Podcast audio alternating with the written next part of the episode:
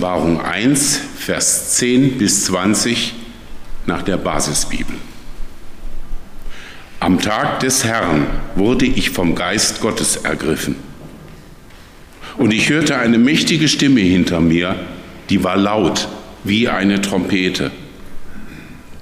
Die Stimme sagte, schreib in ein Buch, was du siehst, und schicke es an die sieben Gemeinden, nach Ephesus, Smyrna, Pergamon und Thyatira, sowie nach Sardes, Philadelphia und Laodicea. Ich drehte mich um, um zu sehen, wessen Stimme da mit mir redete. Und als ich mich umdrehte, sah ich sieben goldene Leuchter. Mitten zwischen den Leuchtern sah ich jemanden, der aussah wie ein Menschensohn. Er hatte ein langes Gewand an und trug ein goldenes Band um die Brust. Sein Kopf und seine Haare waren weiß wie weiße Wolle, ja wie Schnee. Seine Augen glichen lodernden Flammen. Seine Füße glänzten wie Golderz, das im Schmelzofen glüht. Seine Stimme klang wie das Tosen von Wassermassen. In seiner rechten Hand hatte er sieben Sterne und aus seinem Mund kam ein doppelschneidiges, scharfes Schwert. Sein Gesicht leuchtete so hell wie die Sonne zur Mittagszeit. Als ich ihn sah, brach ich wie tot vor ihm zusammen. Er legte seine rechte Hand auf mich und sagte, Fürchte dich nicht, ich bin der Erste und der Letzte und der Lebendige. Ich war tot, doch schau her, ich lebe für immer und ewig und ich habe die Schlüssel zum Tod und zum Totenreich. Schreib auf, was du gesehen hast, was jetzt gerade geschieht und was später geschehen wird. Du hast sieben Sterne in meiner rechten Hand gesehen und sieben goldene Leuchter. Sie haben eine geheime Bedeutung. Die sieben Sterne stehen für die Engel der sieben Gemeinden und die sieben Leuchter stehen für die sieben Gemeinden.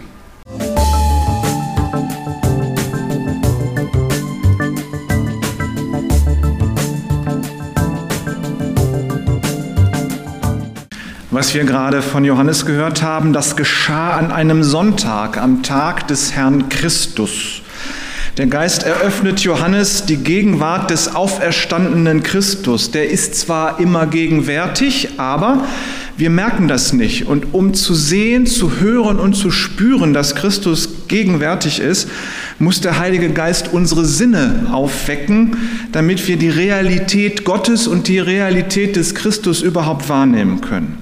Nun hört Johannes eine Stimme, das ist wie eine Signaltrompete, da geht sofort der Adrenalinspiegel hoch und sofort fährt Johannes herum, um zu gucken, wer da mit ihm spricht und er sieht und fällt um wie tot. In der Bibel immer, wenn das Göttliche in das Irdische hinein dringt, fallen die Menschen zu Boden. Sie sind gelähmt vor Angst. Sie sind, haben Angst vor dem Fremden, vielleicht auch Angst vor Strafe. Wir reden zwar viel drüber, dass Jesus uns vergibt, wir freuen uns darauf, ihn einmal zu sehen, aber wie würde es uns gehen, wenn Christus plötzlich so vor uns stehen würde, wie er vor dem Johannes steht? Ich denke, wir würden genauso zusammenbrechen wie er. Warum sollten wir da eine Ausnahme machen? Wenn ein Mensch vor dem Göttlichen zu Boden fällt, kommt dann aber auch immer die liebevolle Reaktion, fürchte dich nicht. Hier heißt es auch, er legte seine rechte Hand auf mich und sagte, fürchte dich nicht. Christus berührte den Johannes sanft mit seiner rechten Hand, die Hand seines Handelns, die Hand, mit der er segnet, die Hand, mit der er heilt und streichelt. Christus macht dem Johannes freundlich, ja geradezu zärtlich Mut, aber er wird dabei nicht menschlich. Er ist nicht mehr so wie zu der Zeit, wo er als Mensch auf der Erde war. Und dann stellt er sich vor, ich bin der Erste, der Letzte und der Lebendige. Wenn man das auf Griechisch liest und dann übersetzt, dann klingt das wie die Übersetzung von Ich bin der ich bin. Ich bin der ich bin da. Ich werde sein, der ich sein werde. Und ihr ahnt schon, dahinter steckt das hebräische Wort Yahweh. Das heißt, Christus stellt sich hier vor wie Yahweh. Das ist der Name Gottes und Christus offenbart sich als Yahweh. Niemand kann Gott sehen, ohne zu sterben. Da sind wir uns ganz einig. Nun offenbart sich Gott aber in Christus und Johannes sieht ihn. Christus ist der Herr der Gemeinde der Christen. Er versorgt die Leuchter, die da stehen, die ja ein Symbol für die Gemeinden sind, und er versorgt sie mit Öl. Sie sollen weiter brennen. Ohne dass Christus zwischen den Leuchtern umhergeht, existieren die Gemeinden nicht, wenn er sie nicht versorgt. Ohne Christus können sie nicht existieren. Dann leuchtet Christus weiß, das ist schon immer die Farbe des Siegers, die Farbe des Sieges und der Heiligkeit. Seine Augen und seine Füße sind rot glühend, er durchblickt alles, er durchschaut alles und wo er hintritt, da ist nichts anderes mehr außer ihm. Und seine Worte sind eine Waffe. Deswegen dieses Schwert, was aus seinem Mund kommt. Die Worte töten das Böse und verteidigen das Gute und Heilige. Sein Gewand mit dem goldenen Gürtel, das sieht so ein bisschen aus wie das Gewand eines Priesters, aber hier trägt er das, den Gürtel nicht um den Leib, sondern um die Brust. Das heißt, das ist schon sehr weit, was sich da so äh, um ihn breitet. Das hat schon was Königliches. Nicht nur was Priesterliches, sondern auch was Königliches. Und dann seine Stimme ist wie das Rauschen vieler Wasser, steht da. Stellt euch vor, ihr steht in einem Wasserfall. Nicht nur so darunter, dass das Wasser vorbeirauscht, sondern richtig drin.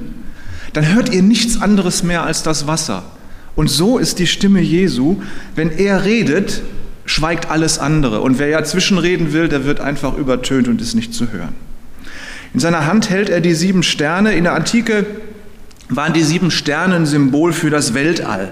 Und wer die hält, der ist der Oberste des Weltalls, der beherrscht und besitzt das Weltall. Gleichzeitig, sagt Jesus ja selber, symbolisieren die Sterne auch die sieben Gemeinden. Und natürlich erstmal die sieben Gemeinden, die er da aufzählt. Aber die Zahl sieben ist auch die Zahl der Göttlichkeit und der Heiligkeit. Das heißt, die sieben Sterne sind ein Symbol für die vollständige Zahl der heiligen christlichen Gemeinde aller Zeiten und Orte. Insofern dürfen wir uns heute Morgen da auch durchaus angesprochen fühlen, sofern wir die Gemeinde Jesu Christi sind. Die Zahl 7 eben ist die Symbol der Heiligkeit Gottes. Christus herrscht über das All, er hat es in der Hand. Er geht zwischen den Gemeinden hin und her und versorgt sie. Er hält die Gemeinden in seiner Hand und zwar alle Gemeinden, weil sie die Vollzahl der heiligen Gemeinden Gottes sind. Und mit diesem Christus haben wir es schon immer zu tun, auch heute Morgen. Und ihm hören wir zu und ihm wollen wir gehorchen. Das war noch nicht die Predigt, das war nur eine Erklärung zu dem Bibelvers. Und dann noch was zu sagen, Normalerweise kommt in der Predigt immer der Punkt, wo ich sage, also da kommt erst ein Bibeltext, dann die Auslegung des Bibeltextes, Erklärung und so, und dann kommt der Punkt, was machen wir damit? Was bedeutet das für uns heute? Das wird heute nicht in der Predigt sein, sondern ihr seid herausgefordert, mal selber zu hören, was bedeutet das denn für mich, für uns als Gemeinde heute? Ihr habt ähm, diese Journale bekommen. Wenn ihr da mal reinguckt, da ist vorne auch der Bibeltext abgedruckt. Und dann sind da zwei Fragen, nämlich einmal das Lob an die Gemeinde und Kritik an die Gemeinde. Das heißt, wenn es nachher in der Predigt ihr versteht, worum es in diesem Sendschreiben, um das es heute geht, wenn ich das erklärt habe, dann überlegt selber, was sagt Christus uns? Was sagt Christus dir über diese Gemeinde? Was sind deine Ideen? Was ist Lob und Kritik, die von Christus an uns kommen? Denn in den Sendschreiben kommt immer Lob, Kritik, Ermutigung und so. Und wir hören ganz genau hin. Und diese Sache, das zu übertragen, was bedeutet das für euch, für uns heute, das ist euer Job diesmal. Und es wird sieben Predigten geben zu den sieben Sendschreiben und da werden wir es genauso machen. Ihr könnt dann immer weiterlesen und immer weiter Notizen machen und am Ende, ähm, wahrscheinlich Anfang nächsten Jahres, werden wir eine Umfrage machen, wo ihr eure Gedanken, Ideen, was ihr gehört, was ihr gedacht habt, eintragen könnt, damit wir dann gemeinsam rausfinden, was sagt Christus uns. Das heißt, ein ganz wichtiger Teil des Predigens in den nächsten Monaten ist euer Job.